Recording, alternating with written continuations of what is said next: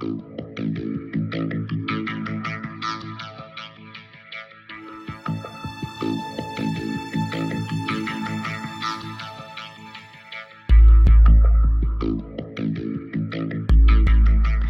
ich freue mich heute wieder einen Gast bei zu Gast bei Lisa zu haben. Dieses Mal wieder in einer digitalen Fassung als Videoschalte. Und das hat auch wirklich seine guten Gründe. Denn Professor Dr. Till van Raden, unser heutiger Gast, forscht und lehrt als Historiker jenseits des Atlantiks, genauer Deutschlandstudien an der Université de Montréal in Kanada. Herzlich willkommen, Till van Raden. Ja, vielen Dank für die Einladung. Ich freue mich, hier zu sein. Wir freuen uns auch. Wir haben Sie eingeladen, um mit Ihnen über Ihr neues Buch zu sprechen. Ähm, ein Buch, das einen Titel hat, der auf den ersten Blick auffällt, weil er einen zentralen Begriff äh, enthält, der eigentlich gar nicht so geläufig in unserem heutigen Sprachgebrauch ist. Vielheit. Ähm, hätte dort Vielfalt gestanden, hätte man wahrscheinlich gleich damit mehr anfangen können. Das ist ein Begriff, den man viel häufiger hört in der heutigen Zeit, Vielfalt. Aber hier steht Vielheit. Wir werden darüber gleich ausführlich sprechen. Und dann kommt noch der Untertitel und der verspricht ähm, fast noch mehr und sogar Grundsätzliches, ähm, jüdische Geschichte und die Ambivalenzen des Universalismus. Das klingt nach einem sehr großen, weit gespannten Bogen und das eben auf rund 150 Seiten. Wir sind sehr gespannt, wie Sie uns das gleich erläutern werden. Aber bevor wir auf diese Großbegriffe kommen, diese Großbegriffe einsteigen, eben der Vielheit der jüdischen Geschichte und des Universalismus, Herr van Raden, vielleicht zu Beginn die Frage, welche Überlegungen sozusagen ähm, und das bitte nur in aller Kürze, ohne zu viel vorwegzunehmen. Wir kommen gleich ausführlich auf alles zu sprechen. Aber welche Überlegungen diesem Buch eigentlich vorausgingen? Was hat Sie ja angetrieben oder motiviert, dieses Buch zu schreiben?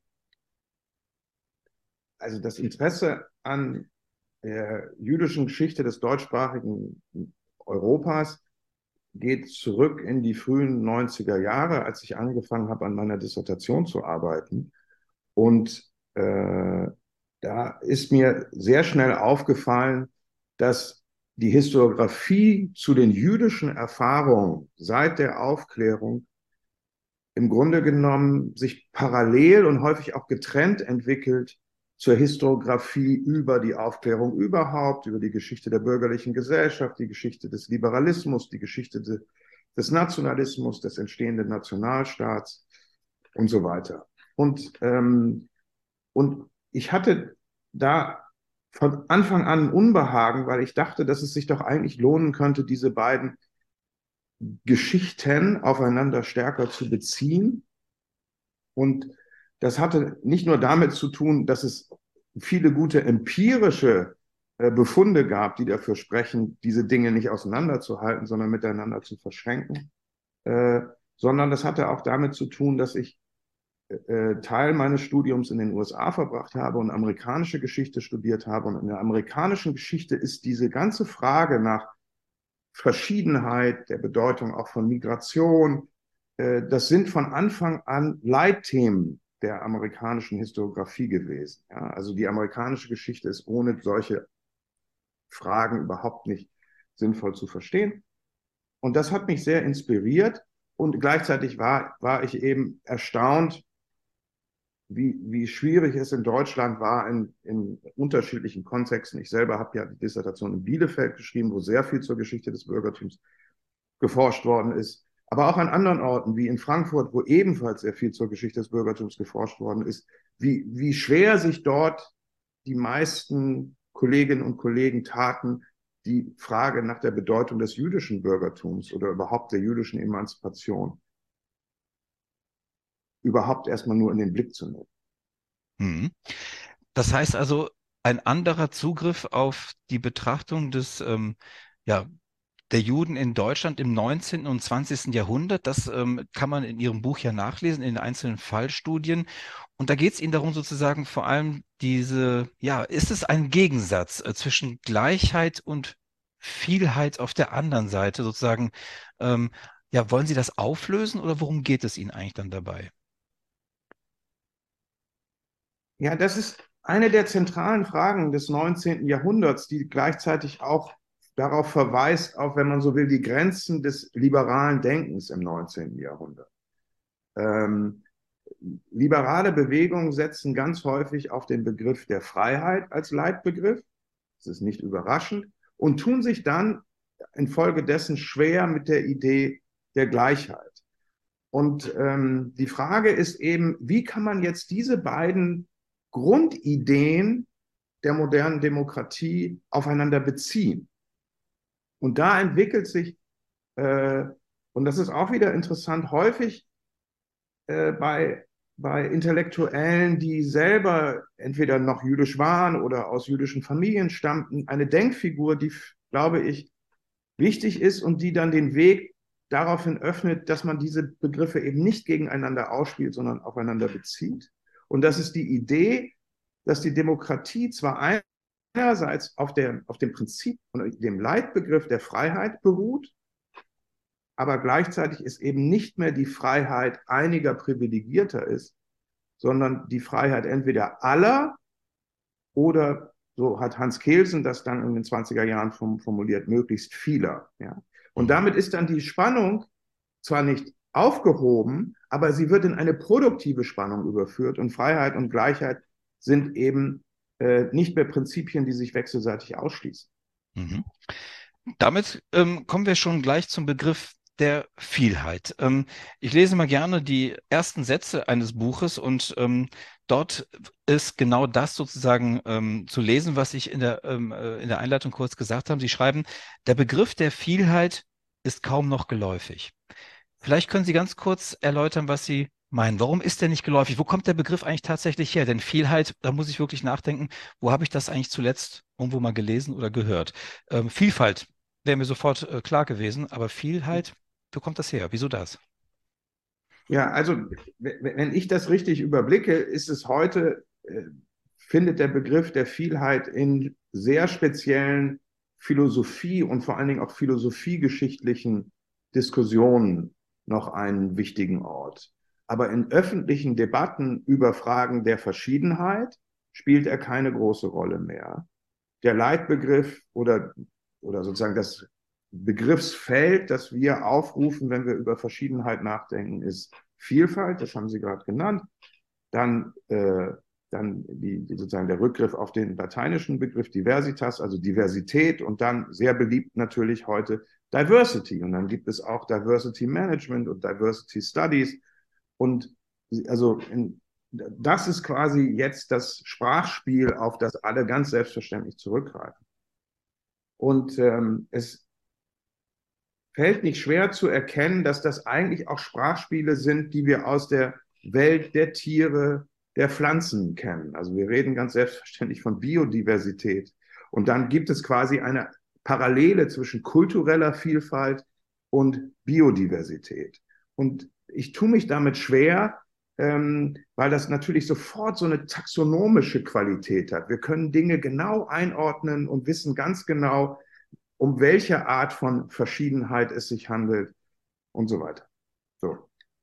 Und auffällig ist eben, wenn man dann versucht, einfach so handwerklich ganz einfach begriffsgeschichtliche Befunde zu sammeln, dass in den Lexika und Wörterbüchern des 18. und 19. Jahrhunderts der Begriff der, selbst der Begriff der Vielfalt, vom Begriff der Diversität ganz zu schweigen, der Begriff der Vielfalt so gut wie nie vorkommt. Ja? Und wenn man dann denkt, ah, wo, okay, also was könnte parallel dazu eine Rolle gespielt haben, dann stößt man eben darauf, dass man in den gleichen Lexika und Wörterbüchern eben Einträge zu dem Begriff der Vielheit findet, einerseits, und dann auch ein Begriff, der heute weitgehend verloren gegangen ist, den Begriff der Mannigfaltigkeit. Aber der in Anführungszeichen politischer, politischere Begriff in diesen Debatten ist mit Sicherheit der der Vielheit und der eben auch interessanterweise schon im 18. Jahrhundert auf demokratietheoretische Probleme bezogen wird. Was heißt denn genau Vielheit? Also Sie sagen unter anderem, ähm, dass sich sozusagen eine sprachgeschichtlich so eine Verschiebung vom Konkreten zum Abstrakten vollzogen habe im Laufe äh, der Aufklärung bis sozusagen zum Beginn des 20. Jahrhunderts. Also wir haben lange von viel Heit gesprochen, was sozusagen der konkretere Begriff ist in Ihrem Verständnis, und sind dann zu dem abstrakteren Konzept der Vielfalt ähm, umgesattelt sozusagen. Ähm, was meint das? Wieso ist Vielheit konkreter als Vielfalt? Also vielleicht können wir uns das, was Vielheit nennt, ja, also zeitgenössische Synonyme sind eben Menge, ähm, aber eben auch im Sinne von Volk. Und daher kommt die demokratietheoretische Bedeutung oder Relevanz. Ähm, aber vielleicht können wir uns Vielheit am besten vorstellen, wenn wir an so ein Wimmelbild von Ali Mitgutsch denken. Ja? Und dieses Wimmelbild, egal ob es ein Hafen ist, ein Markt in einer Stadt oder ein Freibad im Sommer, dieses Wimmelbild ist eben sozusagen einfach, wenn man so will, versucht quasi die Verschiedenheit in konkret zu, zu erfassen, zu dokumentieren. Ähm, und was, was sich ergibt, ist ein Bild der Vielheit. Ja? Und Vielheit heißt dann eben immer auch, das ist auch ein Begriff, der eben in den Lexika des 18. und 19. Jahrhunderts immer wieder aufkommt. Der Begriff der Störung, ja? also der lateinische Begriff turba. Vielheit stört, ist verstörend, ist damit eben auch anstößig. Und dieses, dieses, dieses Moment äh, ist mir wichtig, und, ähm, und das heißt aber eben auch, dass, es, dass man das nicht ablösen kann von jeweils, wenn man so will, also denken Sie nochmal an Ali Mitkutsch, von bestimmten Momentaufnahmen. Ja? Also Vielheit in den Debatten über Aufklärung, in, in Aufklärungsgesellschaften um 1780 meint was anderes als während der, ich nehme jetzt mal die Revolution von 1848, wo natürlich auch Fragen von Verschiedenheit im Zentrum vieler Auseinandersetzungen stehen und dann wieder etwas völlig anderes in der Weimarer Republik. Und so kann man eben versuchen, sozusagen die, so Momentaufnahmen von Vielheit immer wieder als, aber eben konkrete Momentaufnahmen zu verstehen.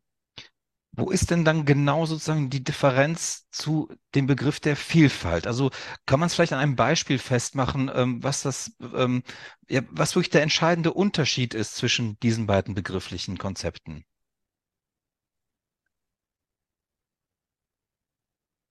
Also ich versuche mal, ich versuche mal äh, einen, einen zentralen Text der Demokratietheorie der 20er Jahre zum Ausgangspunkt zu nehmen. Das ist der, äh, sind die Überlegungen von Hermann Heller. Das, und die Idee variiert er in verschiedenen Texten. Aber die Grundidee ist, dass er sagt, das Mehrheitsprinzip der Demokratie und des Parlamentarismus ist ein, ich zitiere jetzt Heller, technisches Mittel, damit das Volk als Einheit über das Volk als Vielheit herrschen kann. Ja, so. Und jetzt kann man sich überlegen, okay, Volk als Einheit, okay, es wird ein einheitlicher Wille hergestellt, dank dessen man ein Gesetz im Parlament verabschieden kann. Aber die Vielheit bleibt bei Heller äh, erhalten. Ja? Die, die Vielheit wird nicht zum Verschwinden gebracht, sondern die Vielheit bleibt weiterhin da und es bleibt sozusagen eine nicht auflösbare Spannung zwischen dem demokratischen Willen, der, der immer dann ein Einheitswille sein muss, einerseits, und der tatsächlichen Verschiedenheit aller Bürgerinnen und Bürger, die es aber ebenso anzuerkennen gilt. Das greift im Grunde genommen diese, diese Frage nach der wechselseitigen Verschränkung von Freiheit und Gleichheit in einer anderen Weise wieder auf. Ne? So, ähm, das ist der erste Punkt. Der zweite Punkt ist, ähm, in den Debatten über Vielfalt oder parallel zum Aufstieg oder in dem Moment, wo sich der Begriff der Vielfalt als selbstverständlicher Begriff durchsetzt, um über Fragen der Verschiedenheit nachzudenken, entsteht eben parallel ein neues Repertoire an verwandten Begriffen, wie der Gegensatz zwischen Mehrheit und Minderheit, der ähm, Begriffe wie, wie äh, Assimilation, Integration und, und so weiter. Und dieses quasi, ähm, dieses, dieses Set an Grundbegriffen, mit denen wir über Fragen kultureller Verschiedenheit nachdenken, ähm, ist, also verdichtet sich in dem Begriff der Vielfalt und in dieser Verdichtung und in diesem Zusammenspiel all dieser Begriffe entsteht die Vorstellung, es sei möglich, so eine Art Zauberformel zu finden, dank derer man mit der Spannung zwischen Gleichheit und Freiheit, Gleichheit und Verschiedenheit umgehen kann. Und das meine ich mit, mit, dem, mit, dem, mit dem Moment der Abstraktion. Es ist nicht so, dass die Spannung vorher nicht existiert, aber die Spannung wird eben immer als eine konkrete Spannung gedacht und immer am konkreten Fall durchgespielt. Und es gibt nicht die Vorstellung, man könne, man könne gleichsam ein, ein, ähm, ein allgemeingültiges Prinzip aufstellen, um diese Spannung auszuhalten. Aufzulösen. Ja, man merkt gleich, da spricht ein Historiker, äh, würde ich sagen, sozusagen, wenn Sie von dem konkreten Moment zu einer konkreten Situation sprechen. Das hat ja in der Regel etwas historisch Spezifisches, vielleicht anders als Soziologen ähm, argumentieren würden oder auch Philosophen, die vielleicht auch in diesen eher abstrakteren Kategorien denken und auch ähm, sozusagen ähm, formulieren. Das ist, das ist schon mal sehr interessant, sozusagen als kleiner Befund dieses Gesprächs. Wenn Sie am Anfang Heller zitiert oder eben Heller zitiert haben, ähm, dann habe ich mich gefragt, da kam der Begriff der Einheit auf. Ähm, ist denn das Gegensatzpaar von Vielheit die Einheit oder vielleicht sogar Homogenität? Ähm, geht das miteinander einher oder sind das dann doch zwei unterschiedliche Qualitäten, die ich da angesprochen habe? Also der Gegenbegriff zu Vielheit, sprachlogisch, ist Einheit. Ne? Und also wenn ich diese Klammer aufmachen darf, der Gegenbegriff zu Vielfalt, sprachlogisch ist Einfalt, was auch schön ist. Aber ähm, äh, wenn wir jetzt nochmal über die Frage nach der Einheit nachdenken, dann kommt es mir eben darauf an, ähm, zu betonen, dass die, dass, die, dass die Einheit eben nicht notwendigerweise etwas ist, was die Vielheit oder die Verschiedenheit zum Verschwinden bringen muss. Ja? Das heißt, Einheit wäre für mich ein, ein Begriff, wenn man jetzt irgendwie normativ argumentiert, der ist normativ abhängig. Ja? Einheit ist nicht etwas, das an sich gut oder schlecht ist, sondern die entscheidende Frage ist, welche Form von Einheit versuchen wir zu ermöglichen? Ja? Und noch einmal, verbindliche parlamentarische Beschlüsse in Form von Gesetzen stellen eine Einheitlichkeit her. Und ob, ob das sozusagen wünschenswert ist, normativ wünschenswert ist oder nicht, hängt eben sehr stark davon ab, wie die Gesetze im Einzelnen beschaffen sind. Das heißt, auch das kann man dann nur wieder konkret auflösen. Hm. Das bringt mich zu einem anderen interessanten, ähm, äh, ja, ich weiß nicht, wahrscheinlich würden Sie sich bei dem Begriff Gegensatzpaar eher ähm, ähm, wehren, dass man das so bezeichnet, aber die Begriffe der Mehrheit auf der anderen Seite und der Minderheit auf der anderen Seite. Wenn Sie sagen sozusagen, dass wir von politischen Prozessen sprechen, dann ist ja ähm, sozusagen in der Politik von Nationalstaaten ein Konzept gewesen, wie schaffe ich es sozusagen in einem einheitlichen Staat, die verschiedenen ja, Gruppen ähm, zu schützen vor dem Willen der Mehrheit. Und seit, äh, ich glaube, Sie sagen das, Sie schreiben das in Ihrem Buch, seit 1919 interessanterweise kommt erst der Begriff der Minderheit auf, als ein wirklich politischer Begriff, ähm, der verbunden ist mit ähnlichen Begriffsagglomerationen äh, ähm, äh, wie Minderheitenrechte, Minderheitenschutz, Minderheitenpolitik und so weiter und so fort. Ähm, ist sozusagen dann die der Begriff der Minderheit eigentlich eher ein Begriff gewesen, um einfach Verschiedenheit innerhalb eines einheitlichen Rahmens gewährleisten zu können? Also vielleicht nur, damit kein Missverständnis entsteht, begriffsgeschichtlich geht diese, die, geht diese gegen die, die Wörter natürlich viel weiter zurück, ne? Äh, mindestens bis ins Spätmittelalter, äh, und zwar in praktisch allen europäischen Staaten, aber sie meinen eben lange etwas anderes. Ne? Also äh, minderjährig meint das, minderjährig und volljährig als eine Ebene, dann ähm, die, die sozusagen tatsächlich im engeren Sinne numerische Minderheit oder Mehrheit in einem Parlament, aber es ist eben dann nur eine Minderheit. Und dann der letzte Punkt, so eine Art von moralischer Überlegenheit der Mehrheit über die Minderheit. So, das sind alles etablierte äh, äh, Verständnisse dieser, dieses, dieses Gegensatzpaares, das ja offensichtlich ein Gegensatzpaar ist. Und im, im Moment der, der Pariser Vorortverträge von 1919 setzt sich dieses Begriffspaar plötzlich durch, um eine Art selbstverständliche Formel bereitzuhalten, mit der alle Fragen kultureller, religiöser, nationaler Verschiedenheit diskutiert werden können und sortiert werden. Ja? Und das bekommt fast eine Art manische Qualität in dem Sinne, wo die Leute halt irgendwie äh, festlegen müssen, ja, was ist jetzt die Mehrheit und was sind, was sind die Minderheiten. Ja, so.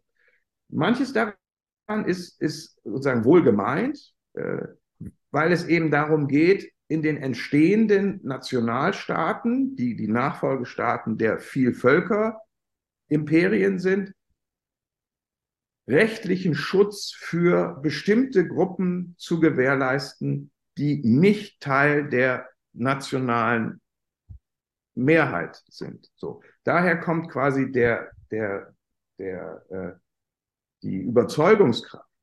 Ähm, aber es wird eben zu so einer Art ähm, selbstverständlicher Formel und die Formel beruht eben, weil sie auch diese, diese, diesen, diesen Rückbezug auf die Geschichte des Parlamentarismus hat, darauf, dass es darum geht, numerische Verhältnisse äh, anzuerkennen. Ja?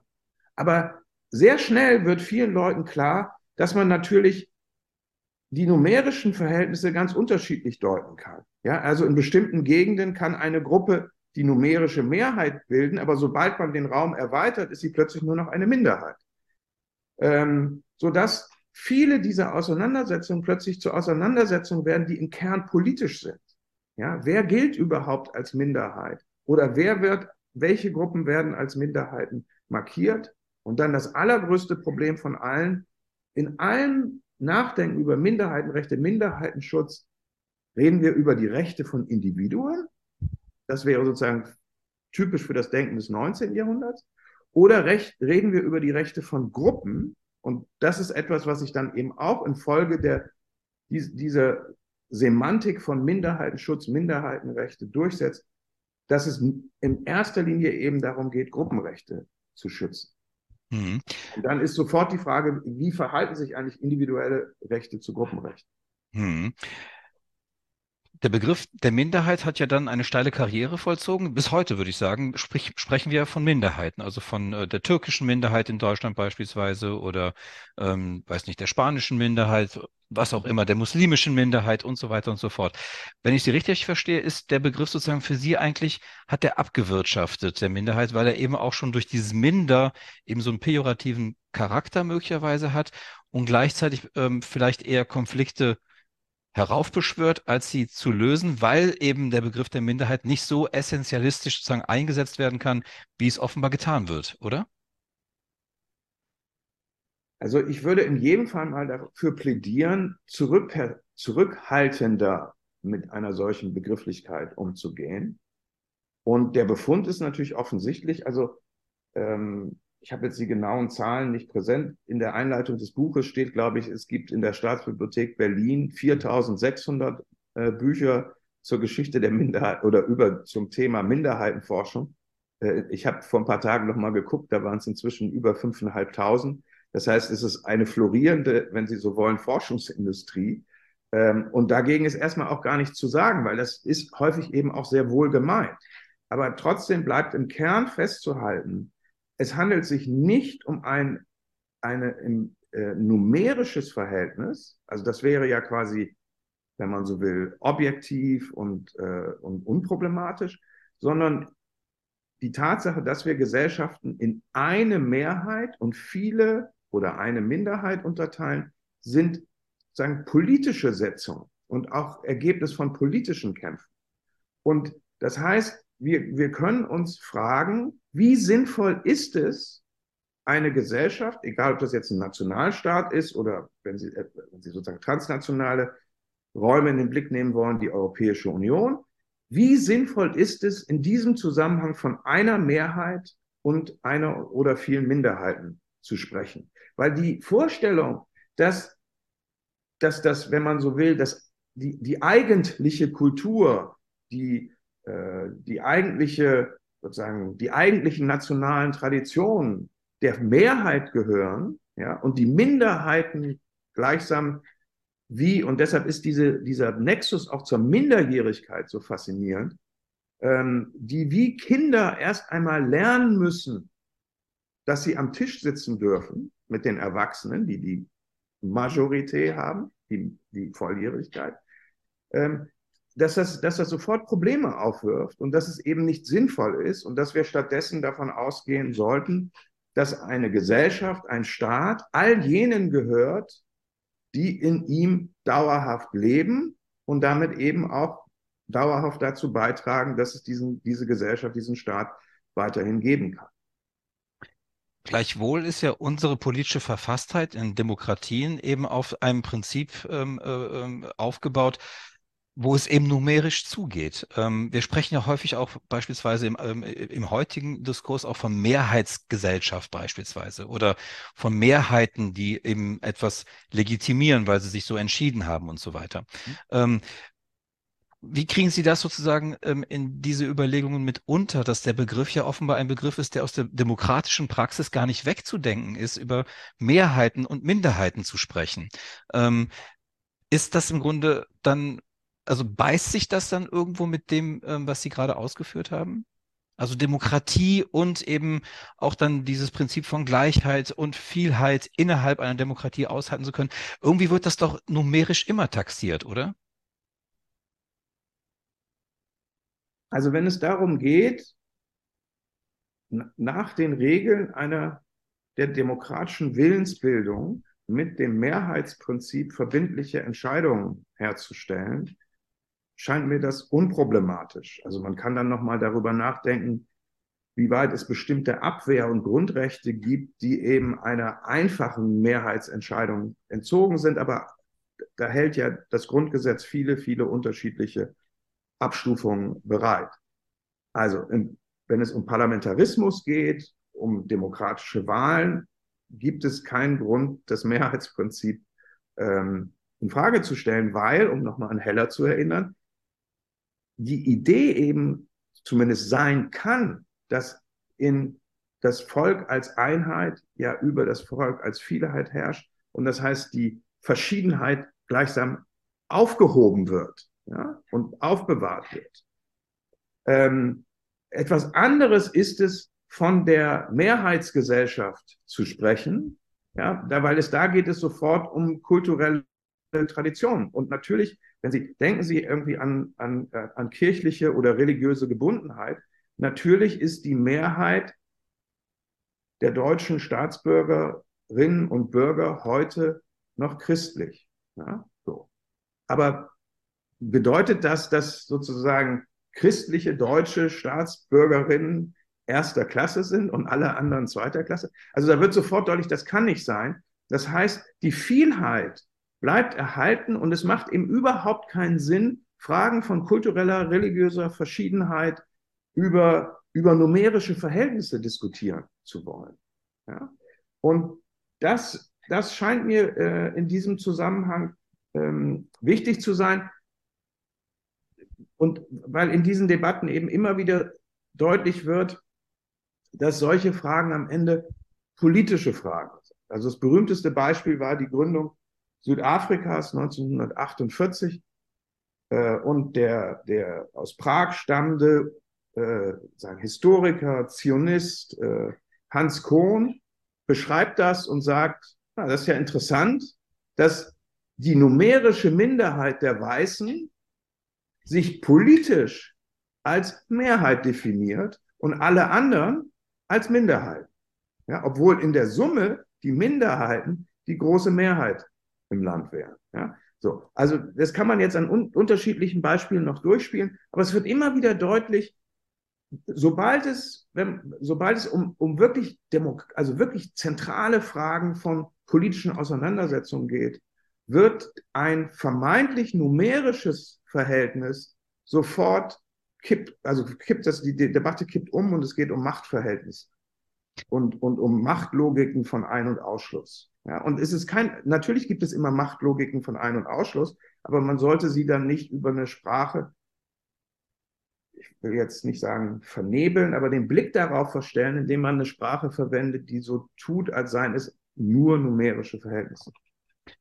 Man merkt, dass Sie in Bielefeld studiert haben, ähm, denn diese begriffsgeschichtlichen Klärungen, ähm, das ähm, ist doch, glaube ich, sehr deutlich geworden. Und darauf, darauf kam es mir gerade an, nochmal zu ähm, klären, was man eigentlich unter dem Begriff der Minderheit alles begreifen kann. Eben einmal ein politischer äh, Funktionsbegriff, wenn man so möchte, und auf der anderen Seite eben ein Begriff, um kulturelle Gruppen voneinander zu scheiden. Ähm, das ist, glaube ich, doch ganz wichtig. Und ähm, Ihr Buch ist ohnehin, äh, wie ich es gelesen habe, ähm, ganz stark mit ähm, äh, Textexegese, wenn man so möchte, ähm, ähm, äh, verbunden. Also mit der Exegese von vor allem ähm, äh, Lexika-Artikel zu diesen Kernbegriffen, über die wir ja gerade sprechen. Und äh, in diesem Zusammenhang spielt bei Ihnen auch der Begriff der Sprache äh, eine große Rolle. Ähm, warum? Das wollte ich gerne mal fragen. Also ist Sprache sozusagen das Element, das dann die unterschiedlichen Gruppen voneinander scheidet? Oder ist Sprache hier eher als Kommunikationsmittel zu begreifen, bei dem man eben unterschiedliche Konzepte verstehen kann, auch mit ein und dem anderen, ein und den gleichen Begriff? Mhm.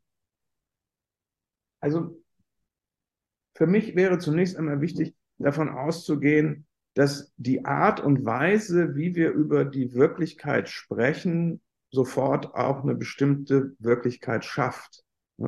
Also Begriffe, äh, ähm, Bilder prägen und schaffen Wirklichkeit. Und, ähm, und das ist natürlich alles andere als eine originelle Einsicht. Es gibt viele unterschiedliche, also philosophische, historiografische Traditionen, die das ins Zentrum rücken. Äh, und das heißt, für mich war dann eben immer auch wichtig, wie wollen wir eigentlich über Verschiedenheit reden? Ja, egal, ob wir jetzt über das 18. Jahrhundert reden, über das 19. Jahrhundert oder eben auch über unsere Gegenwart. Und etwas, was sehr schnell auffällt, egal ob man, also für den deutschsprachigen Raum, egal ob man jetzt in die geschichtlichen Grundbegriffe schaut oder ins historische Wörterbuch der Philosophie, beides natürlich irrwitzig beeindruckende Forschungsleistungen, ähm, fällt auf, Fragen von Verschiedenheit spielen gar keine große Rolle. Ja? So, in den geschichtlichen Grundbegriffen ist ein sehr guter Artikel von, über den, das Lemma äh, Partikularismus, aber ansonsten war es das im Grunde So. Und das ist natürlich interessant und jedenfalls mal ein interessanter Befund. Ähm, und, ähm, und für mich war dann eben quasi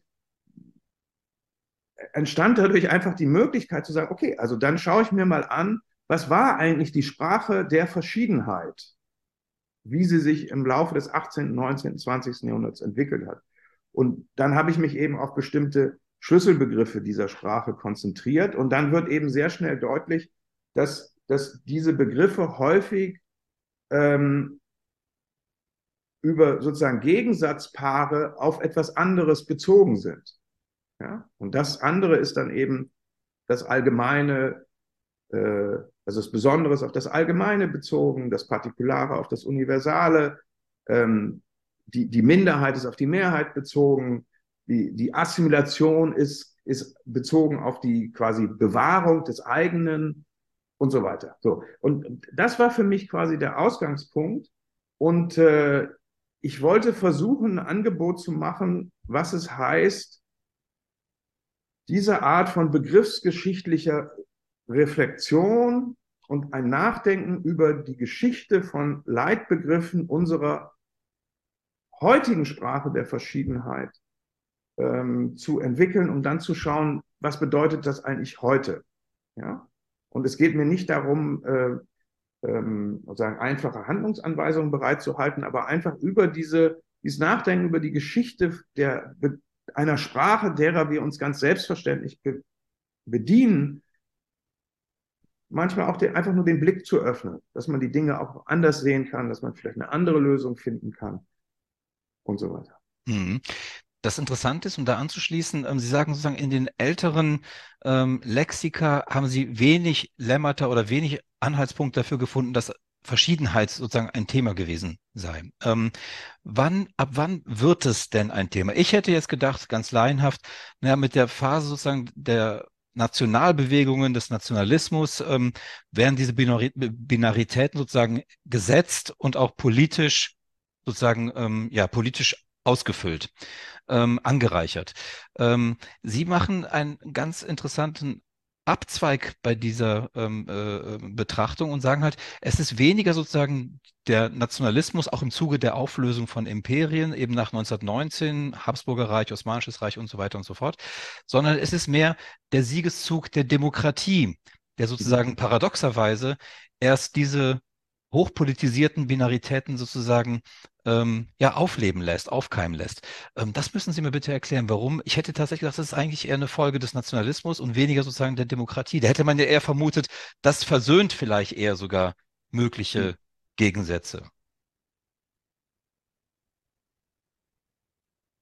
Also die, die Frage der Gleichheit spielt in einer ständischen feudalen Gesellschaft ja praktisch keine Rolle, sondern die Gleichheit existiert nur in den sorgfältig innerhalb der sorgfältig mhm. getrennten Stände. Ja. Das heißt, wenn Sie davon ausgehen, dass das menschliche Zusammenleben auf einer natürlichen Ungleichheit aller Menschen beruht, ja, die dann unterschiedlich gefasst werden kann, dann ist die Verschiedenheit aller Menschen ziemlich unproblematisch. Ja. Das heißt nicht, dass es keine Konflikte gibt. Natürlich gibt es Konfessionskriege im, im 16., äh, 17. Jahrhundert.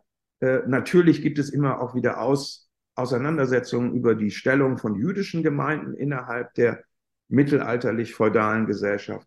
Aber trotzdem, also die Grundidee, dass es auch, dass es Verschiedenheit geben kann, ist unproblematisch, weil eben die Annahme der sozusagen universeller Ungleichheit das Zusammenleben der Menschen prägt. So. Irgendwann im 17., 18. Jahrhundert setzt sich langsam die Denkfigur durch, Denkfigur durch dass alle Menschen gleich sind.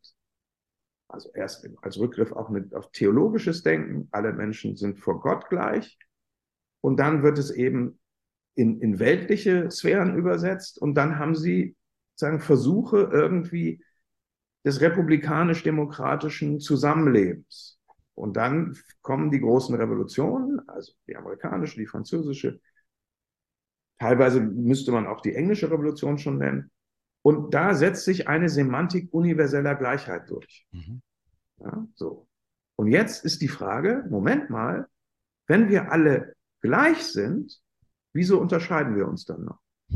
Ja, weil die Erfahrung, die Menschen natürlich machen, dass egal ob sie auf an, über, über religiöse Fragen debattieren, ähm, egal ob sie über moralische Fragen debattieren. Die Erfahrung, die Menschen machen, ist, dass sie sich unterscheiden. Und, und diese, diese sozusagen fortgesetzte Unterscheidung, trotz der Annahme universeller Gleichheit, wird zum Politikum. Ja, und bleibt heute noch ein Politikum. Und wir müssen dann versuchen, uns irgendwie dazu verhalten. Deshalb kann man eben, also man sollte es nicht überspitzen, aber sozusagen Verschiedenheit unter den Vorzeichen demokratischer Gleichheit kann zum Skandal werden. Ja, und wird eben in, in, bestimmten Situationen immer wieder zum Skandal.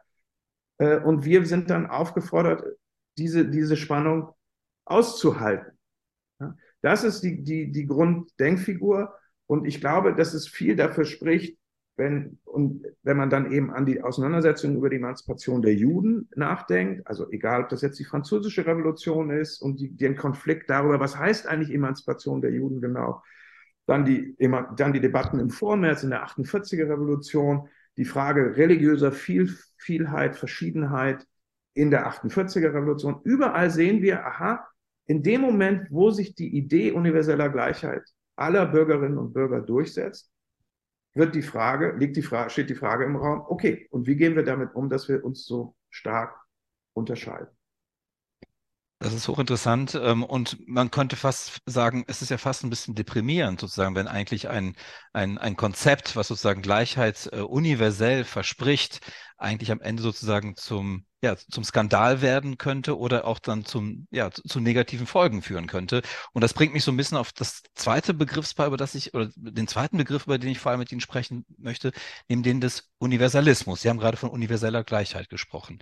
Ähm, so wie Sie das gerade jetzt ähm, erläutert haben, ähm, würde man ja sagen, dass es sozusagen diesen klassischen Gegensatz gibt zwischen Universalismus auf der einen Seite und zuvor Partikularismus ähm, auf der anderen.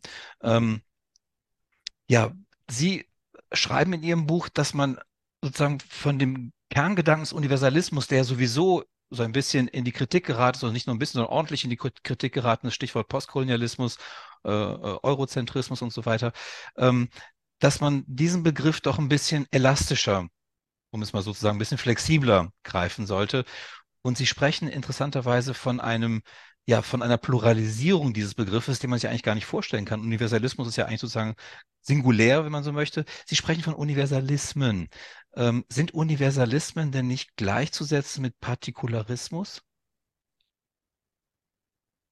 Auf eine gewisse Art und Weise ja, und das scheint mir dann aber eben auch unvermeidlich. Und ähm, äh, mit also konkreten Universalismen im Widerstreit ähm, meine ich nicht etwas Beliebiges, sondern alle diese Universalismen müssen eine Idee allgemeiner Gleichheit enthalten. Die Pointe liegt nur darin, dass es, dass es, wenn es darum geht, das zu konkretisieren und auszubuchstabieren, was das jeweils bedeutet, ähm, es eben nicht darum gehen kann, dass es gleichsam die eine Formel, die eine abstrakte Formel gibt, die dann wenn man so will, den perfekten reinen Universalismus äh, verkörpert. Ja? Und, äh, und da ist eben ganz interessant, Sie nannten jetzt gerade die Frage der postkolonialen Kritik an europäischen Traditionen. Viele der, wenn ich das sagen darf, interessantesten Argumente in der postkolonialen Kritik am Universalismus der Aufklärung sind Argumente, die Sie bereits bei jüdischen Philosophen und Denkern finden. Wenn Sie nochmal nachschauen, wie argumentiert Mendelssohn eigentlich, Moses Mendelssohn eigentlich, warum Juden volle Bürgerrechte verdienen, dann sehen Sie dort eine Vorstellung des Universalismus, die nicht hoch abstrakt ist, sondern wo, wo, wo sozusagen die Auseinandersetzung immer rückgebunden ist an partikulare Traditionen. Ja. Michael Walzer hat das auf den Begriff des ist ein bisschen sperrig, reiterativen Universalismus gebracht. Und was er damit meint, ist, dass wir die Idee des Universalismus natürlich immer wieder neu ausbuchstabieren müssen. Und im neu ausbuchstabieren müssen verändert sich natürlich unser Verständnis des Universalismus. Ja? Sagen, archetypisch für ihn war dann die Exodus-Geschichte, die biblische Exodus-Geschichte, die in, von ganz unterschiedlichen politischen Bewegungen aufgegriffen wird also bis hin zu der Civil Rights Bewegung in den USA und je wieder spezifisch mit Inhalt und Leben gefüllt wird. So, oder eben dann die, ähm, die Position des, wie ich finde, ich will nicht sagen des interessantesten, aber in jedem Fall eines sehr interessanten postkolonialen Philosophen, Suleiman Dianye, der betont, wir müssen uns von einem vertikalen Universalismus verabschieden, an dem man sozusagen ganz schön dann immer bestimmte Positionen hierarchisieren kann, die besser oder schlechter, universeller oder partikularer sind, und stattdessen eben davon ausgehen, dass es, dass es horizontale Universalismen gibt, die wir dann jeweils, jeweils von, ein, von, der einen, von der einen Sprache des Universalismus in die andere Sprache des Universalismus übersetzen müssen. Das heißt, das Übersetzen wird dann zum zentralen Motiv. So, das heißt, Sie haben einerseits das Wiederholen bei Walzer, das Übersetzen bei Dianje und das sind Formen, in denen es eben nicht mehr möglich ist, den einen reinen Universalismus zu begreifen, zu verstehen, sondern uns klar wird, dass, dass, dass das sozusagen konkurrierende Sprachspiele sind, die auch eine bestimmte, äh, die, die eine bestimmte Spannung enthalten, die man nicht auflösen kann und wo man dann jeweils nur darüber diskutieren kann, was das im Einzelnen konkret bedeutet und dann natürlich politisch entscheiden muss, das ist klar, was jeweils in der jeweiligen Situation klug ist. Ist es denn dann denkbar, dass Universalismen, ähm, auch wenn sie sozusagen ähm, horizontal ähm, angeordnet sind, dass sie auch miteinander in Konflikt geraten können? Also von, Partikularismen würde man das ja sagen, dass sie sozusagen sehr konfliktträchtig sind. Jede Gruppe hat ihre eigenen Interessen und versucht, diese halt durchzusetzen gegen die anderen. Ähm, ist das denn auch bei dem Begriff der Universalismen denkbar, dass diese miteinander in Konflikt geraten können? Ich würde nicht nur sagen, es ist denkbar, sondern es ist unvermeidlich. Ähm, und zwar aus folgendem Grund. Also welche Instanz wäre denn die Instanz, die in der Lage wäre, den perfektesten Universalismus zu identifizieren? Wir alle entwerfen, wenn wir uns am universalistischen Traditionen orientieren, eine bestimmte Vorstellung von Demokratie, eine bestimmte Vorstellung von Freiheit, eine bestimmte Vorstellung von Gleichheit eine bestimmte Vorstellung von Verschiedenheit, die sich von der anderer Menschen unterscheidet. Ähm, das heißt, ähm, äh, das heißt dann nicht, dass es nicht möglich ist, sich auf etwas zu verständigen und Kompromisse zu finden, aber es ist, es wäre in jedem Fall problematisch zu glauben, dass es die eine Form des Universalismus gibt, die nicht irgendwie auch partikular ist. Ja? Also weil, weil jede Form von ähm, moralischem Urteil ist am Ende ja immer auch ein partikulares moralisches Urteil. Jede Vorstellung des guten Lebens ist eben immer eine partikulare Vorstellung des guten Lebens. Und das ist auch unvermeidlich. Die große Gefahr besteht meines Erachtens darin, dass wir versuchen, diese Gegensatzpaare, die eine Spannung enthalten, und notwendigerweise eine Spannung enthalten, also auch Universalismus versus Partikularismus, versuchen als Gegensätze zu verstehen, die wir entlang einer Logik des Entweder-Oder sortieren. Ja, wir sind entweder universal oder partikular. Wir sind entweder national oder kosmopolitisch. Ähm, wir sind entweder Eingesessene oder Zugewanderte.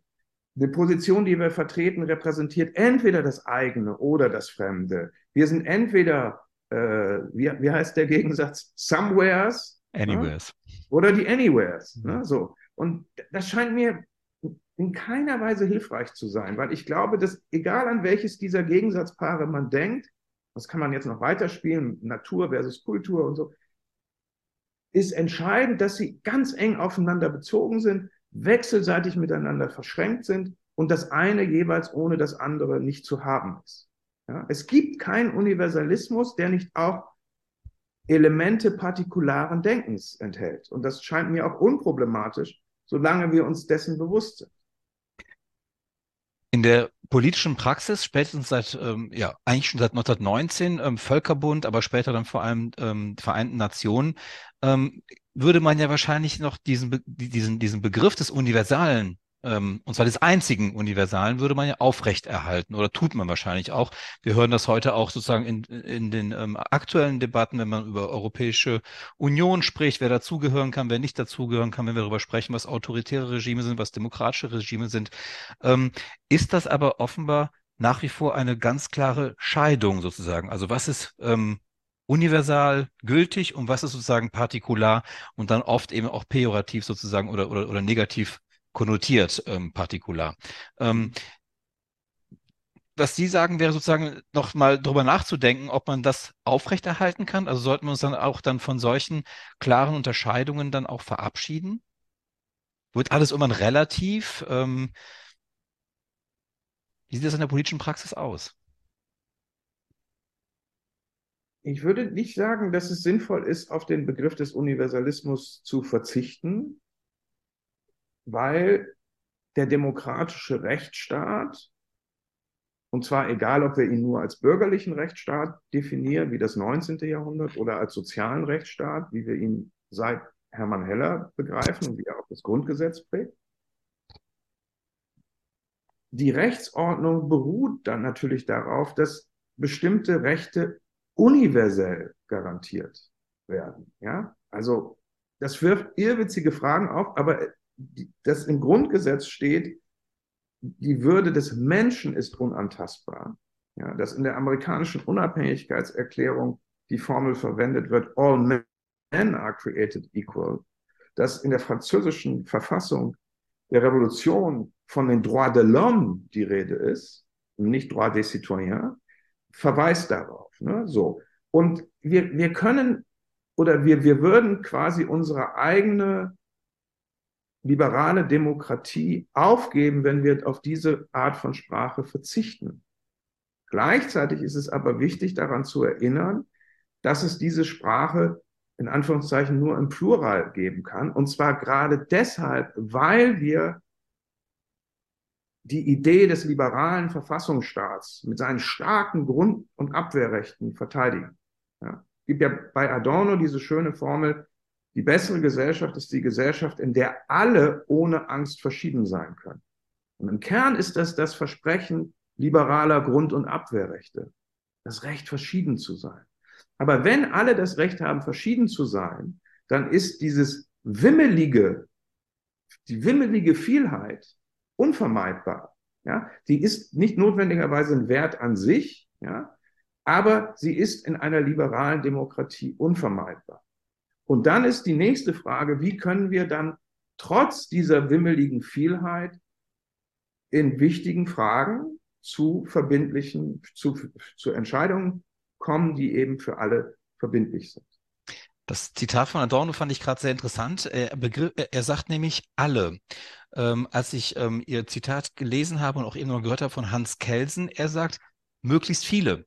Ähm, ja. Hat sich da was verschoben sozusagen? Ist äh, 45 da nochmal so eine Zäsur gewesen, dass sich sozusagen von viele, möglichst viele, wie es Kelsen noch formuliert hat, sozusagen sich das auf alle ausgedehnt hat, wie es Adorno gesagt hat? Also wir, wir können Hans Kelsen leider nicht mehr fragen. Ja. Ne?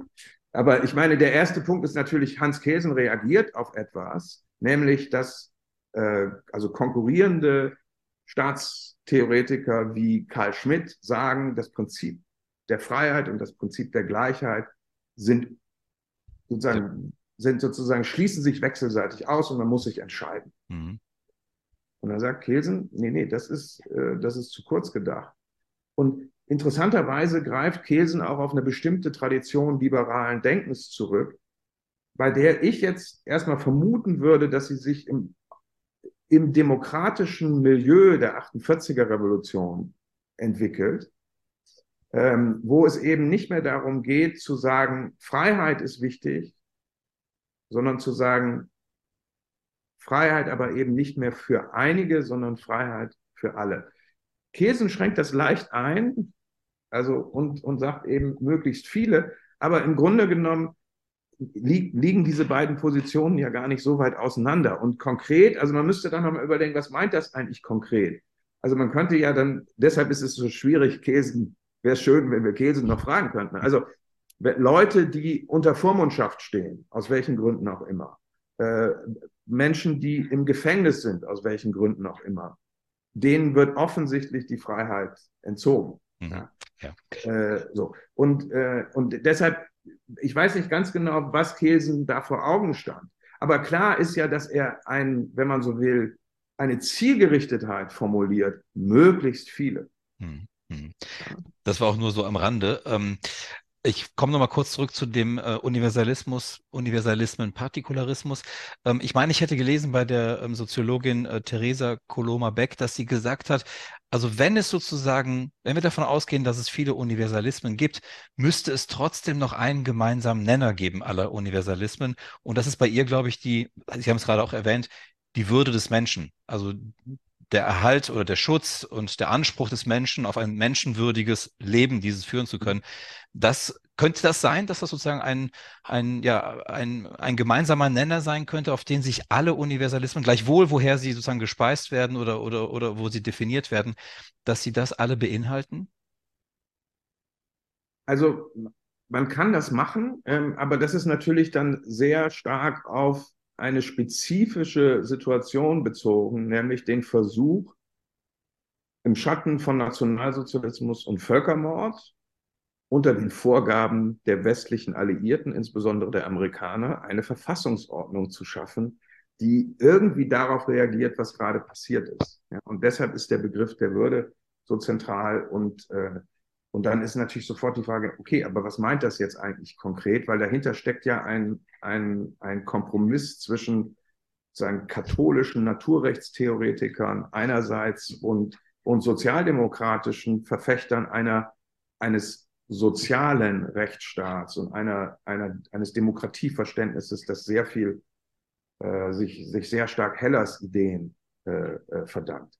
So, ich will damit nicht sagen, dass wir auf den Begriff der Würde verzichten sollten, aber der Begriff der Würde bleibt dann ja auch nochmal ein Begriff, der in hohem Maße umstritten ist und, äh, und äh, viele unterschiedliche Deutungen zulässt. Ich glaube, der, der gemeinsame Kern aller demokratischen Universalismen wäre dann die Annahme der universellen Gleichheit aller Staatsbürgerinnen und Staatsbürger. Ähm, und eben rechtlich, politisch, rechtlich, politisch, sozial, ökonomisch? Ja, da wird sofort deutlich, dass man auch, auch das natürlich zu, also umstrittene Begriffe sind. Ähm, und jetzt, ich kann dann selber auch nur politisch argumentieren. Ich finde diese enge Verschränkung dieser beiden Begriffe von Freiheit und Gleichheit bei Kelsen einen der produktivsten Ausgangspunkte, wenn es darum geht, und auch das ist dann natürlich der nächste hochumstrittene Begriff, die Idee der liberalen Demokratie zu verteidigen. Also sprich eine Demokratie, die eben nicht nur auf dem Mehrheitsprinzip beruht, sondern auch robuste Mechanismen, also rechtliche Garantien hat, dass Bürger, die verschieden sein möchten, geschützt sind. Mhm. So. Ähm, aber und das umfasst dann eben ganz unterschiedliche Facetten. Also es ist eine rechtliche Facette. Ich glaube ganz stark auch, dass es eine soziale Komponente hat. Also das und da geht es nicht nur um den Sozial- und Wohlfahrtsstaat, sondern auch um das, was ich sagen, das Institutionengefüge einer demokratischen Allmende nenne, weil das die Orte sind, in denen sich Menschen ganz unterschiedlicher Herkunft, sehr verschiedene Menschen gemeinsam treffen können. Das, was, äh, was Simmel die Kreuzung sozialer Kreise genannt hat, ist für mich eines der wichtigsten Dinge im demokratischen Zusammenleben überhaupt, dass man sich, dass man sich, dass man physisch mit Menschen sich begegnet, deren Moral, deren Ethik, deren Weltanschauung man nicht teilt. Ja. Und, äh, und insofern ist das sehr, sehr voraussetzungsreich. Und, äh, aber wie man das dann konkret ausbuchstabiert, darüber kann man dann wieder äh, diskutieren. Kommen wir jetzt zum dritten Punkt, denn das, was Sie gerade alles ausgeführt haben, beschreibt ja im Grunde eine Gruppe, die all das eben nicht hatte. Also weder so, oder deren, deren Würde beispielsweise nicht geachtet wurde oder deren Rechte nicht anerkannt wurden, ähm, die sozusagen am Rande ja, einer Gesellschaft sozusagen gelebt haben und als solche auch ähm, ausgegrenzt wurden. Ähm, die jüdischen Bürgerinnen und Bürger oder die, die, die jüdische ja, ich weiß nicht, was würden Sie sagen? Gemeinde, Minderheit ähm, sollten wir eher nicht sagen. Ähm, also die, diejenigen, die auf deutschem Boden jüdischen Glaubens gelebt haben. Ähm, und ähm, äh, warum haben Sie gerade in Ihrem Buch, um auch das endlich wieder nochmal aufzunehmen, haben Sie sozusagen die, unabhängig von Ihren persönlichen äh, Forschungsinteressen, warum exerzieren Sie diese Großbegriffe, die wir gerade hoffentlich geklärt haben, wie Vielheit, Universalismus und so weiter und so fort. Warum deklinieren Sie das an der, ja, an der Geschichte des, der Juden in Deutschland im 19. und 20. Jahrhundert durch? Warum bietet sich das an?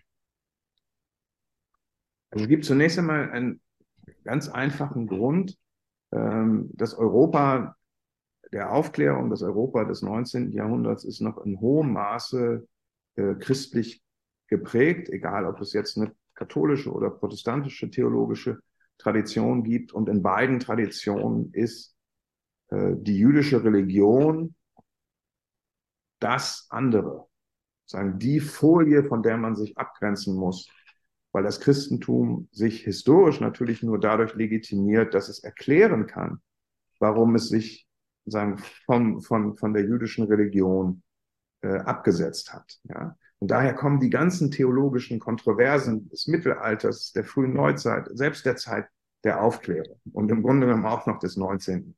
Jahrhunderts. Ähm, das ist der eine Punkt. Der zweite Punkt ist, dass ähm, jüdische Intellektuelle, meistens männlichen Geschlechts, aber im Laufe des 19. Jahrhunderts denken Sie an Rahel Farnhagen oder Fanny Lebald. Die Salons mhm. immer mehr Frauen, genau, dieser ganze Kontext der, der, der äh, Salons, der Spätaufklärung, Frühromantik. Ähm, jüdische Intellektuelle haben eine, wenn man so will, eine Sonderstellung. Und die hat, die beginnt zunächst einmal eben damit, dass in einer Zeit, in der der weit überwiegende Teil der christlichen Bevölkerung noch nicht lesen und schreiben kann, man eine Bevölkerung hat, die fast, also nicht zu 100 Prozent, aber doch zu 80, 90 Prozent, je nachdem, in welche Gegend man schaut, ähm, alphabetisiert ist. Ja, das hat etwas mit der Bedeutung der, der Schrift, äh, mit der Bedeutung der Torah, des, des Interpretierens der Torah zu tun. Ähm, aber es ist eine, eine Schrifttradition. Es, ist, es sind Leute, die es gewohnt sind, Texte zu interpretieren und über die Bedeutung von Texten zu streiten. Und das heißt, äh, obwohl der Bevölkerungsanteil äh, gering ist und die jüdischen Gemeinden auch in den großen Städten um 1800 äh, noch keine, also numerisch keine besonders große Rolle spielen, findet man eben, dass, dass sie in diesen Debatten selbst äh, selbstbewusst auftreten, ihre Positionen klar formulieren äh, und, und, und dann ist dann der nächste Punkt, eben Gehör finden. Ja, so. Und dann gibt es Leute, die wie Moses Mendelssohn im engeren Sinne auch als jüdische Gelehrte wahrgenommen werden. Und dann gibt es Leute wie Heinrich Heine, die, die, die, die zutiefst von ihrer jüdischen Familien, von ihrem jüdischen Familienhintergrund geprägt sind, das auch nicht verbergen, trotz der Konversion und an all diesen Debatten äh, sich beteiligen. Und das setzt sich dann in der zweiten Hälfte des 19. Jahrhunderts fort und wird eigentlich fast noch eindringlicher, eindrücklicher, weil eben also zentrale Bereiche äh, der Rechtswissenschaften, eben äh, vor allen Dingen innovative Bereiche der Rechtswissenschaften, ähm, Dinge sind, an denen offen, die, die ganz entscheidend auch von jüdischen Gelehrten äh, geprägt äh, wurden. Ja. So. Und das ist für mich das Interessante. Also es ist nicht einfach nur so, dass sie quasi irgendwie, dass ihnen Rechte verweigert werden oder auch nach der formalen äh, Gleichberechtigung äh, im Jahr 1870, 71 sie weiterhin wie Staatsbürgerinnen zweiter Klasse behandelt werden, sondern dass sie eben die Fähigkeit haben, sehr selbstbewusst, sehr reflektiert, hochgebildet, sagen, die ihre, ihre eigene Zurücksetzung zum Thema zu machen und zu kritisieren. Hm. In der Historiografie sozusagen der, der, der Jüngeren ähm, ähm, wird ja, wenn man vom der Entwicklung des Bürgertums sozusagen im 19, also 18, 19. Jahrhundert spricht, ähm, werden die, ähm, die Juden oft sozusagen nicht mitgedacht, sondern oft sozusagen als eigene Gruppe äh, behandelt. Und ähm, äh, wenn ich das jetzt mit Ihrem Begriff der Vielheit mir nochmal anschaue, dann werden sie oft sozusagen homogen als eigene Gruppe in der Regel ähm, äh, betrachtet und auch analysiert. Aber ähm, wie sieht es denn mit der Vielheit innerhalb sozusagen der jüdischen Bürgerinnen und Bürger aus. Ähm, äh, ist das, also müsste man im Grunde auch hier anfangen, das aufzulösen und zu sagen, ähm, ähm, die, die, die, die jüdischen Bürger und Bürgerinnen als eine Minderheit, die relativ geschlossen sozusagen agiert und geschlossen denkt und ähm, geschlossen ähm, äh, ja auch wahrgenommen wird. Ähm, wie sieht das aus? Ähm, der Begriff der Vielheit innerhalb der jüdischen Gruppe.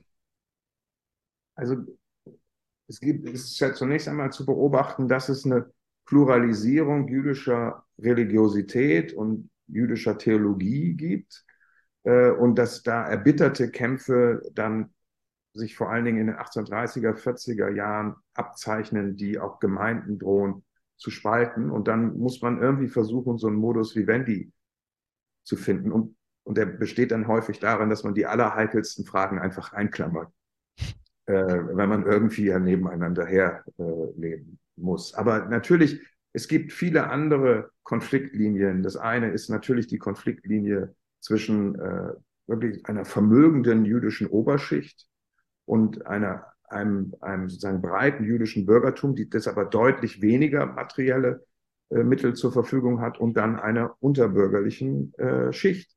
Und dann gibt es die Konfliktlinien zwischen äh, sozusagen eingesessenen jüdischen Gemeinden, die dann seit der äh, Flucht äh, von russischen und polnischen Juden vor Verfolgung in den 1880er Jahren folgende äh, nach Deutschland dann irgendwie irritiert sind, dass plötzlich äh, ganz andere religiöse Traditionen sichtbar sind. Und es ist immer wieder dieser Versuch, irgendwie da nicht eine Brücke zu bauen, aber irgendwie Modus vivendi zu finden, weil es eben auch darum geht, irgendwie sich gegen den Antisemitismus äh, zur Wehr zu setzen, weil es darum geht, irgendwie die konkrete Zurücksetzung an Universitäten, im Militär, Militär an Schulen und so weiter irgendwie zu bekämpfen.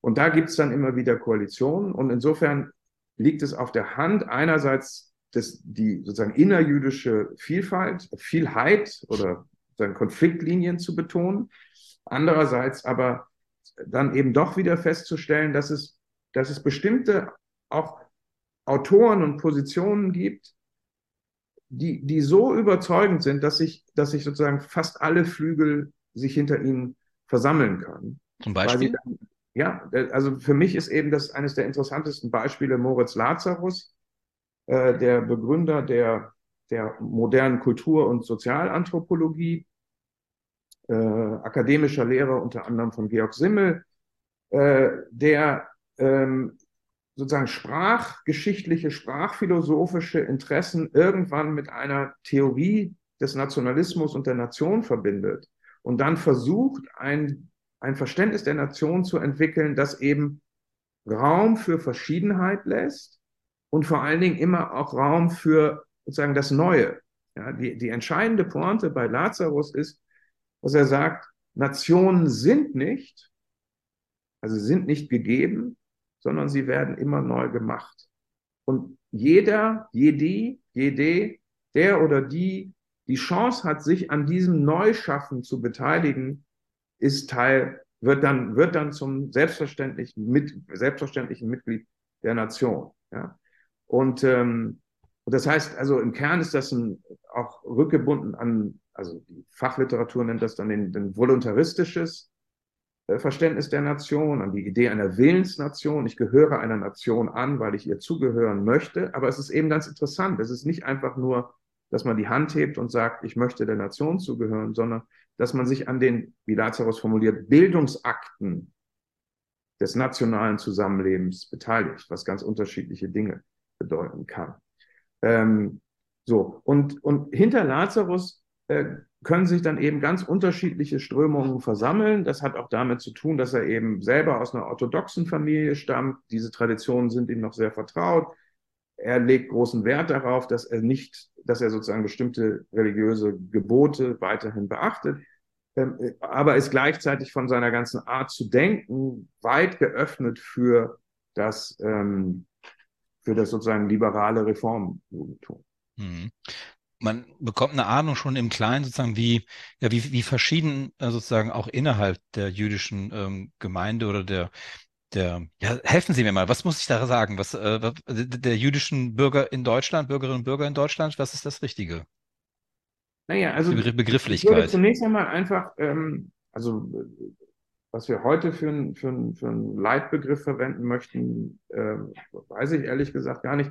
Aber ähm, man könnte sagen jüdische Bevölkerung. Mhm. Ähm, aber auch das wirft natürlich Fragen auf, weil wer, wer, wer, wer ist eigentlich in diesem Zusammenhang jüdisch? Also Heinrich Heine wäre dann gar nicht mehr jüdisch, weil er ja gar keine jüdischen Gemeinde mehr angehörte. Fanny Lewald auch nicht. Ähm, Heinrich Simon, der äh, stellvertretende Vorsitzende der, ähm, der Frankfurter Nationalversammlung, auch nicht mehr jüdisch.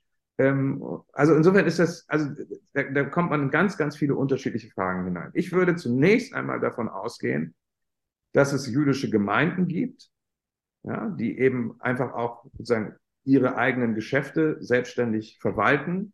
Ein älterer Begriff wäre dann noch die jüdische Kolonie, der sich mhm. bis äh, weit ins, also bis ins frühe 19. Jahrhundert hinein noch hält. Und dann gibt es den Israelitischen Gemeindebund als eine Dachorganisation.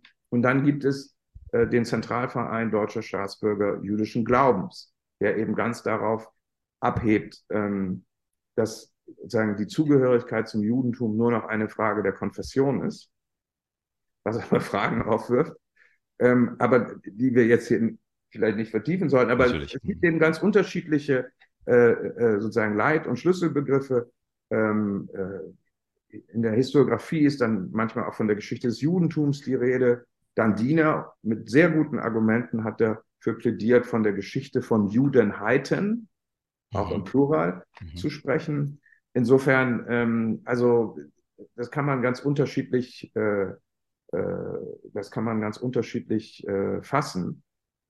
Ähm, und, und entscheidend wäre auch vielleicht dann eben nicht davon auszugehen, dass es gleichsam so eine, sozusagen, die Möglichkeit gibt, eine, eine in sich abgeschlossene, hermetisch abgedichtete Geschichte jüdischer Erfahrungen im deutschsprachigen Europa zu schreiben oder überhaupt in der europäischen Geschichte seit der Aufklärung.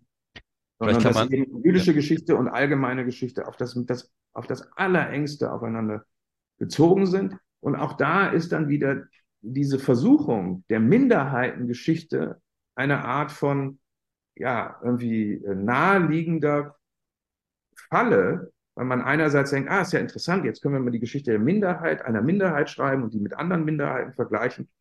Ähm, aber sobald wir das tun, haben wir eben wieder diese, diese säuberliche Trennung zwischen partikularer Geschichte und allgemeiner Geschichte. Und uns wird gar nicht klar, dass das, was wir für die allgemeine Geschichte nehmen, wenn wir jetzt zum Beispiel an die Geschichte des Bürgertums denken, eigentlich die Geschichte des protestantischen Bürgertums ist, dass die, dass die deutsche Geisteswelt bis heute prägt und seit 1933 wieder viel stärker prägt als vorher. Mhm. Meine allerletzte Frage, äh, Herr van Raden, ähm, wäre nochmal der Versuch, sozusagen eine Brücke zur Gegenwart zu schlagen. Denn Ihr Buch, ähm, wenn man das liest, ähm, fühlt man sich doch ähm, oft erinnert sozusagen an gegenwärtige ähm, ja, Fragestellungen, vielleicht auch Konflikte, ähm, die ähm, publizistisch beispielsweise ausgetragen werden. Ähm, ich denke daran, eben, wie geht es, wie geht man mit Diversität in der heutigen Gesellschaft um, mit Verschiedenheit in der heutigen Gesellschaft? Ähm, wir denken da vor allem an äh, Begrifflichkeiten wie Einwanderungsland, an Migration und so weiter.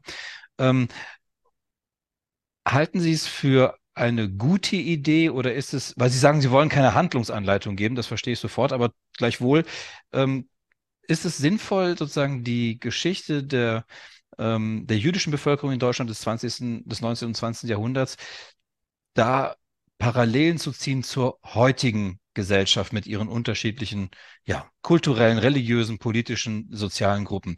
Eignet sich das als Folie, als Passepartout für die Gegenwart oder ist das dann doch historisch zu spezifisch, um diesen Rückenschlag zu machen? Also ich würde zunächst einmal sagen, dass wir aus diesen Auseinandersetzungen des 18. und 19. Jahrhunderts über die Frage nach dem Verhältnis von Universalismus und Partikularismus, über die, die Auseinandersetzung über die Leitbegriffe und die Verschiebung dieser Leitbegriffe, eine Sache in jedem Fall lernen können. Das ist keine Handlungsanweisung, aber es ist sozusagen die Art und Weise, wie überhaupt über solche Fragen nachdenken. Äh, Verschiedenheit Vielheit oder wenn man so will, kulturelle Vielfalt, Diversität entsteht nicht an den Rändern einer liberalen Gesellschaft, sondern in ihrem Zentrum. Ja? Gerade weil die liberale Gesellschaft auf robuste Freiheitsabwehr Grundrechte setzt und setzen muss, sonst wäre sie keine liberale Gesellschaft, entstehen Konflikte darüber, wie wir überhaupt zusammenleben wollen, was das gute Leben ist, wie wir unser Zusammenleben möglich machen wollen. Ja? Wie viel, wie viel Gemeinsamkeit wir in bestimmten Momenten brauchen und wie viel Verschiedenheit äh, also nicht nur unvermeidlich ist, sondern auch etwas ist, was wir als eine Bereicherung erfinden, äh, empfinden. Nicht? Also ähm, Verschiedenheit, Vielheit ist Resultat von liberalen Freiheitsrechten und entsteht deshalb nicht an den Rändern der Gesellschaft und ist nicht eine Frage von Migration oder Emanzipation von vorher benachteiligten Randgruppen, sondern ist Signum liberaler Demokratien. Das ist, glaube ich, der entscheidende Punkt. Damit ist noch überhaupt keine Handlungseinweisung irgendwie gegeben. Es ist nur vielleicht ein Hinweis darauf, dass es sich lohnen könnte, mit solchen Fragen gelassener umzugehen. Ja, so. Und dann, der nächste Schritt ist dann zu sagen, ähm, vielleicht ähm, ist die Vorstellung, dass sozusagen Europa eigentlich historisch homogen war, irreführend und, und ist sozusagen nur dem Zufall der sozusagen mörderischen Politik des Zweiten Weltkriegs und der faschistischen Regime geschuldet, geschuldet, die dann als Folge hatte, dass plötzlich in den 50er und 60er Jahren die europäischen Nachkriegsstaaten alle im Vergleich zum Rest der europäischen Geschichte ethnisch, religiös und so weiter vergleichsweise homogen waren. Ja. Das, was wir an, wenn man so will, messbarer Verschiedenheit irgendwie wahrnehmen können, was in der Tat dann teilweise auch mit Zuwanderung zu tun hat, ist, ist im Grunde genommen viel, ist, es, ist sozusagen, entspricht viel mehr dem, dem Normalfall oder dem vorherrschenden, äh, den vorherrschenden Traditionen der, der europäischen Geschichte. Ja? Das heißt, diese, diese Idee, es gibt diese, diese Einwanderungsgesellschaften in Nordamerika oder Australien und die unterscheiden sich fundamental von Europa und von denen können wir nichts lernen, ist problematisch. Und sie ist dann auch problematisch, wenn uns klar wird, dass viele der intellektuellen Traditionen, die, die mich besonders interessiert haben, also das jüdische Nachdenken über Verschiedenheit, Gleichheit, Freiheit, Universalismus, Demokratie vom 18. Jahrhundert bis in die 20er Jahre hinein, dass das etwas ist, was mit 1933, also entweder ideell oder personell eben in die USA, teilweise auch nach Kanada geht. Und das heißt, die amerikanischen und kanadischen Debatten von heute, ich glaube vor allen Dingen die amerikanischen Debatten von heute, sind im Grunde genommen eng verflochten mit den europäischen, europäisch-jüdischen Denktraditionen des 19. und frühen 20. Jahrhunderts. Mhm. Das wären die ersten Ausgangspunkte. Damit ist noch überhaupt nichts gesagt. Wie viel Zuwanderung wollen wir eigentlich? Wie, wie können wir dann Zuwanderung möglicherweise begrenzen oder steuern? Welche Angebote machen wir für Leute, die sozusagen neue Bürgerinnen und Bürger sind? Aber es ist klar, dass wir über alle diese Fragen nachdenken können. Und es ist auch klar, dass sich europäische Staaten heute es sich nicht leisten können, dass in fast allen europäischen Großstädten 25 bis 30 Prozent ständige Wohnbevölkerung lebt, die keine politischen Partizipationsrechte hat. Ja? So. Das bedroht die liberale Demokratie und äh, weil eben die Legitimität der liberalen Demokratie ja darauf beruht, dass alle Bürgerinnen und Bürger, die einer bestimmten Staatsgewalt unterworfen sind, dieser zumindest theoretisch zugestimmt haben müssen. Mhm. Ich glaube, das sind die drei, äh, die, die drei entscheidenden Punkte. Also die Fragen entstehen nicht am Rand der Gesellschaft, sondern stehen im Zentrum der liberalen Demokratie. Der Gegensatz Alt-Europa versus neue Welt ist zutiefst fragwürdig und vor allen Dingen unproduktiv. Und das Dritte ist eben, dass wir, dass wir dann, wenn wir, wenn wir, wenn wir diese Fragen in den Blick nehmen, erkennen, dass, dass wir in, also dass ein, ein Problem demokratischen Zusammenlebens heute in vielen europäischen Staaten darin beruht, dass wir eben äh, teilweise also einen hohen Anteil an Wohnbevölkerung haben ohne, ohne politische Teilhaberecht. Hm. Und wenn ich das vielleicht noch, ähm, äh, vielleicht noch ergänzen kann, denn das habe ich auch aus der Lektüre Ihres Buches und jetzt aus diesem Gespräch auch gelernt, ähm, was auch die Demokratie gefährdet, ist möglicherweise eben die Verschiedenheiten ähm, und die möglicherweise auch damit verbundenen Widersprüche nicht aushalten zu können, sondern sozusagen sie auflösen zu wollen und sozusagen ähm, eben nicht vielleicht das, was äh, Thomas Bauer, äh, der Islamwissenschaftler aus Münster, Ambiguitätstoleranz genannt hat, also sozusagen das, das Nicht-eigene auch ertragen zu können. Äh, vielleicht macht das auch gerade Demokratien aus.